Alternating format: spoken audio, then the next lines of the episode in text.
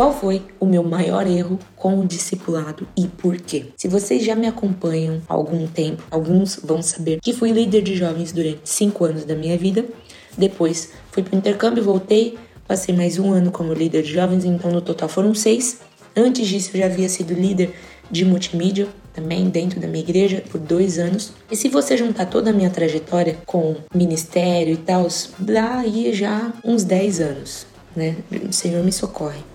E durante a grande maioria dos anos que eu fui líder de jovens, eu realmente desenvolvi discipulados. Eu não desenvolvi discipulado na época da multimídia, nem nos dois últimos anos que fui líder. Não, no último ano fui líder de Ministério de Business, também não desenvolvi discipulado. Dois anos, no máximo aí. Os outros anos todos nós é, focamos nessa área do discipulado também. E quando eu fui para o intercâmbio, eu pude compreender um pouquinho de quais haviam sido as maiores dificuldades que os meus filhos na fé estavam passando. E foi aí que eu fui capaz de entender onde eu havia falhado como discipulador. Às vezes você pode estar ouvindo esse podcast e você instintivamente você pode estar falando, Aline, por favor, não não se cobre tanto. O dia que eu compartilhei esses pontos com a minha mãe, ela ficou extremamente preocupada. Ela falou: filha, não se preocupa tanto com isso. Você foi uma boa líder. Pare de pensar essas coisas. E, e tipo assim, eu quero literalmente falar e explicar para vocês que tá tudo bem. Não estou é, me sentindo traumatizada por causa disso. Eu vejo que tem uma dificuldade ainda do brasileiro de reconhecer as suas falhas justamente porque muitos de nós ainda estão numa base de performance, mas eu literalmente vejo Deus me sarando de performance. Isso não é algo que me preocupa. Compartilhar as áreas que eu tive dificuldade, isso realmente não é algo que me preocupa. Eu vejo, pelo contrário, como uma oportunidade de você que está me ouvindo agora não cometer os mesmos erros. Se a gente não compartilhar esse tipo de sabedoria, como que as próximas gerações elas vão poder adentrar em algo maior do que nós vivemos com o Pai. Entende? Eu tenho muito forte isso de que o meu teto, que o meu teto seja o chão, a fundação das próximas gerações. Eu vi isso de tantos líderes na escola ministerial e isso realmente se tornou um dos meus lemas, né?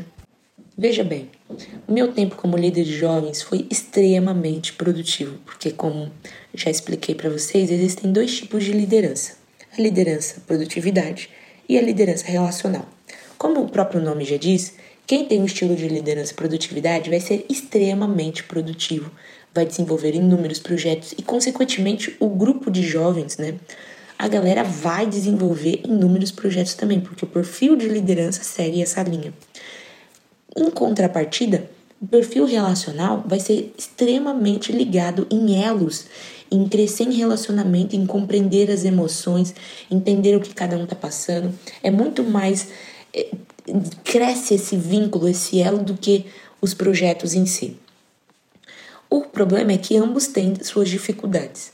Quando você fica abaixo de uma liderança, né? Você fica ali, eu não diria nem abaixo, você fica sobre os cuidados de uma liderança que tem o um perfil de produtividade.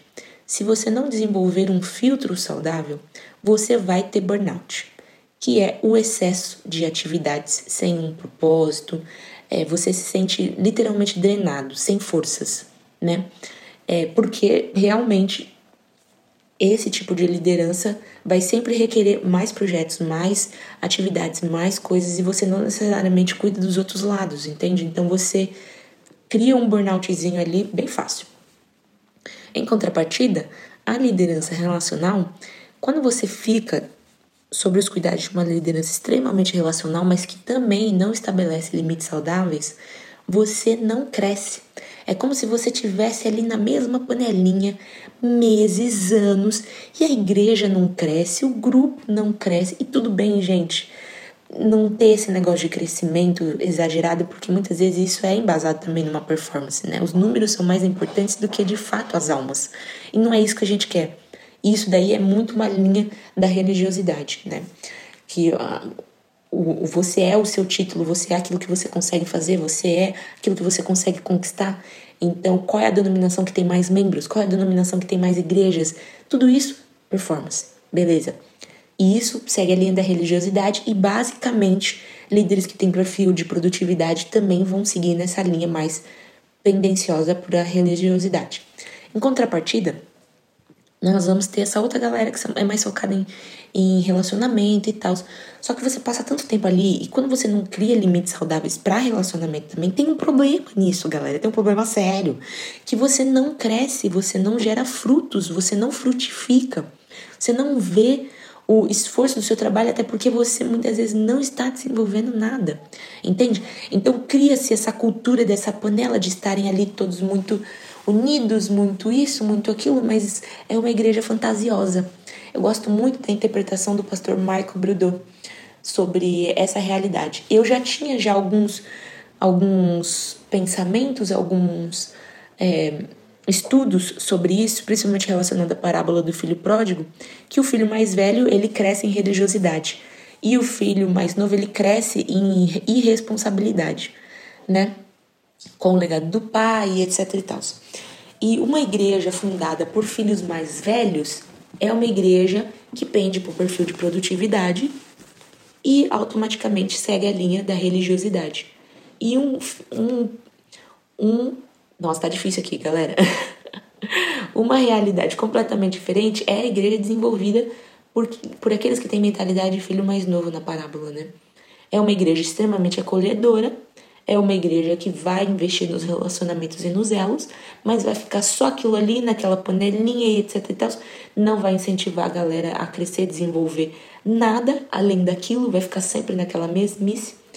E muitas vezes é, é tendencioso a ser irresponsável com o legado do pai, nesse caso, a graça e tantas outras coisas também, né? Porque Deus entrega muitos talentos pra gente e isso requer uma certa responsabilidade na hora de multiplicá-los. Mas não vamos adentrar nesse ponto, vamos voltar aqui ao meu erro no discipulado. O que eu percebi como sendo a minha maior dificuldade naquela época foi que por eu ter o perfil de produtividade, e veja bem, não é errado você ter o perfil de produtividade ou o perfil relacional.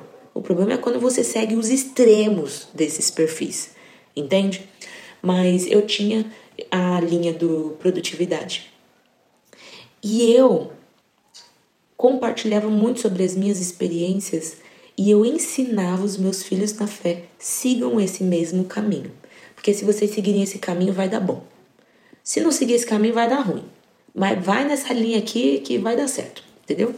E eu ensinei isso para os meus filhos na fé, como se fosse um passo a passo pré-formatado para que eles tivessem sucesso naquilo que eles iriam desenvolver.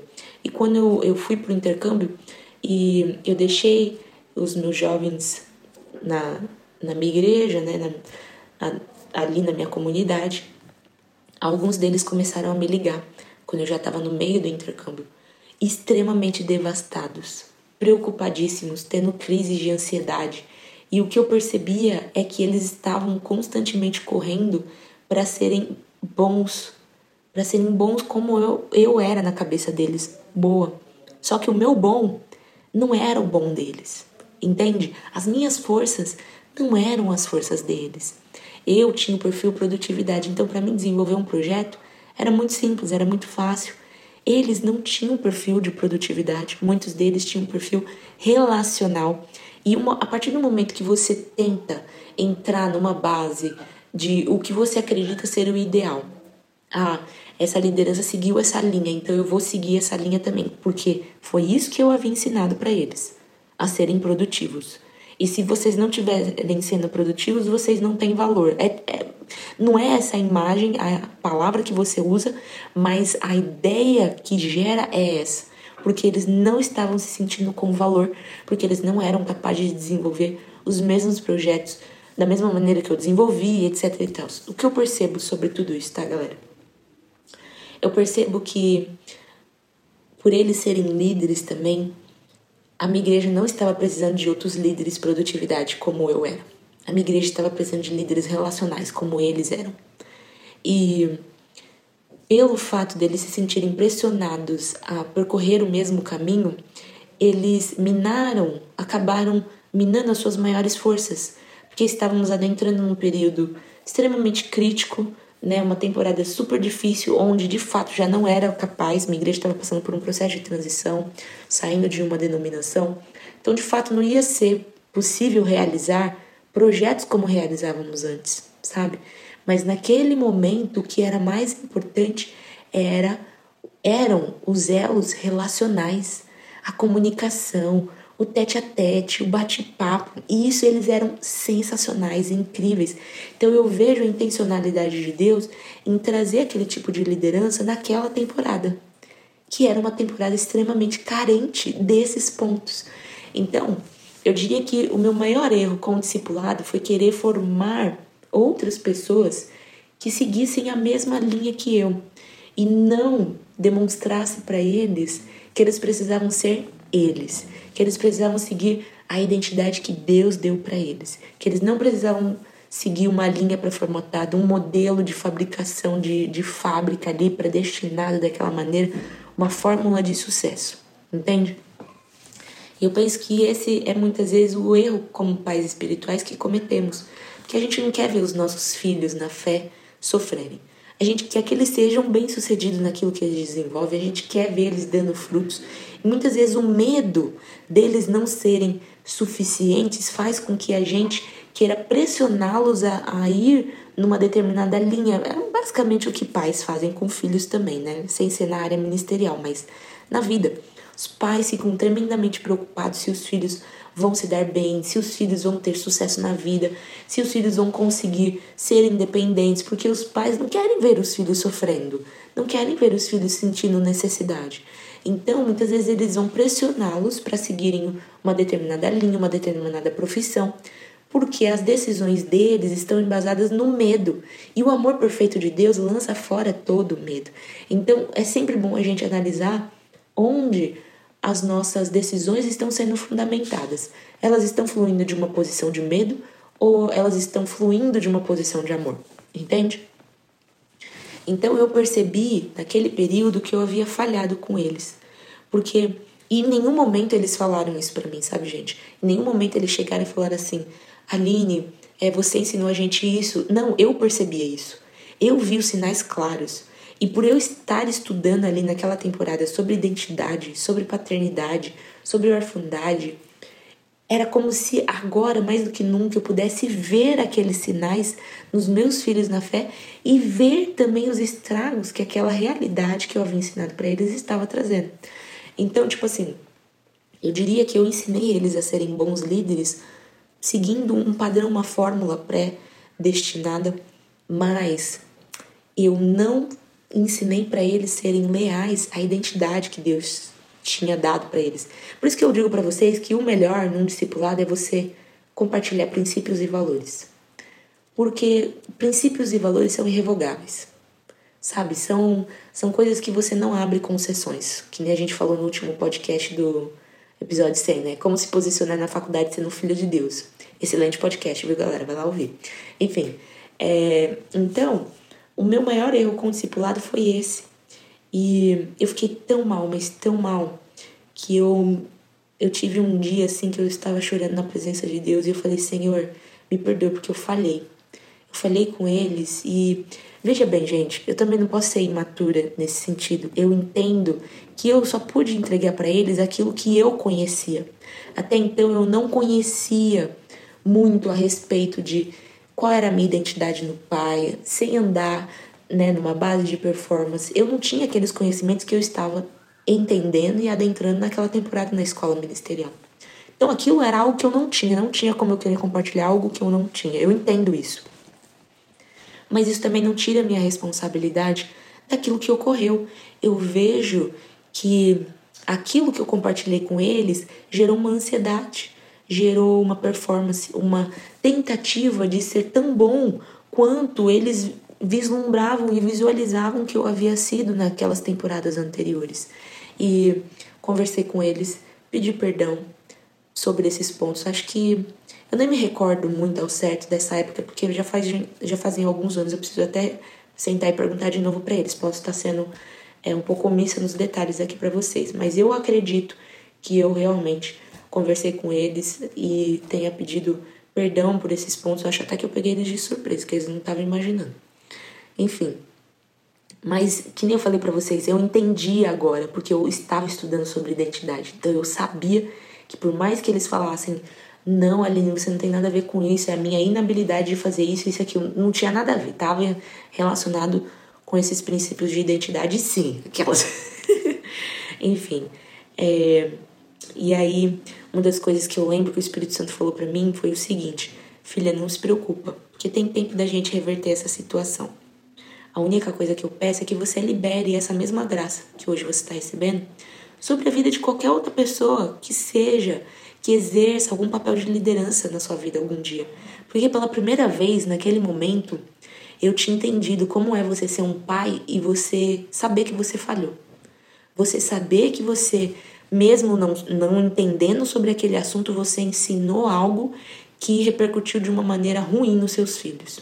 Sabe? Que causou um dano na vida deles e que estava fazendo eles sofrerem. E eu senti o Espírito Santo falando que essa era o tipo de graça que eu deveria liberar sobre qualquer outra figura de autoridade sobre a minha vida, quando eles também errassem comigo, porque pessoas não são perfeitas. Pessoas vão errar. E por entender que passar aquilo, causar aquilo nunca havia sido uma intenção do meu coração, eu pude também liberar graça sobre a vida das outras pessoas que estão, né, exercendo ou exercem qualquer figura de autoridade sobre a minha vida, porque eu sei como é estar naqueles pés. Eu sei o que é andar por aquele caminho que muitos estão andando. Sabe? Eu gosto muito dessa frase. É, o Bill Johnson acho que uma vez falou, mas é uma frase comum, se não me engano. É, você nunca sabe por que, que as pessoas tomam certas decisões até você calçar os mesmos sapatos que elas e andar pelos mesmos lugares que elas andaram. É tipo assim. É quando você entende pelo que as pessoas passaram, você compreende por que, que elas tomaram certas decisões, entende? E então eu vi o Espírito Santo cuidando de mim também nesse sentido e me ensinando algo muito valioso para os próximos anos, algo que me definiria para o resto da vida. E muitas coisas que eu que eu vi que eu estava errando, né? Por exemplo, teve uma, uma jovem na minha igreja que ela queria muito desenvolver um projeto específico e eu, mais uma vez que nem compartilhei com vocês, por ser aquele tipo de pai e mãe extremamente preocupado com o futuro do seu filho, que muitas vezes né, traz ali aquele senso para ele, não, você tem que seguir esse caminho aqui, porque esse é o certo. Não vai para esse outro não. E eu lembro que eu dei um direcionamento tipo esse, assim, para essa jovem. E uma das primeiras coisas que eu fiz quando eu voltei do intercâmbio foi sentar com ela e falar assim: me perdoa. Me perdoa porque você estava certa. E é tudo sobre Jesus mesmo. E não tem problema. Não tinha problema e não tem problema você seguir aquela linha. Era algo, assim, super simples. E. Mas a, as minhas decisões, né, fundamentadas no medo, me trouxeram para aquela linha de raciocínio, querendo que os meus filhos seguissem uma linha específica e de fato não, não tinha porquê é, daquilo. Eu espero que dê para entender, eu não dei tantos detalhes, porque é claro, também não quero expor as pessoas, expor todos os detalhes e tal, mas é ser honrosa também, né, com a galera nesse podcast, mas eu espero que tenha dado para vocês compreenderem esses pontos importantes.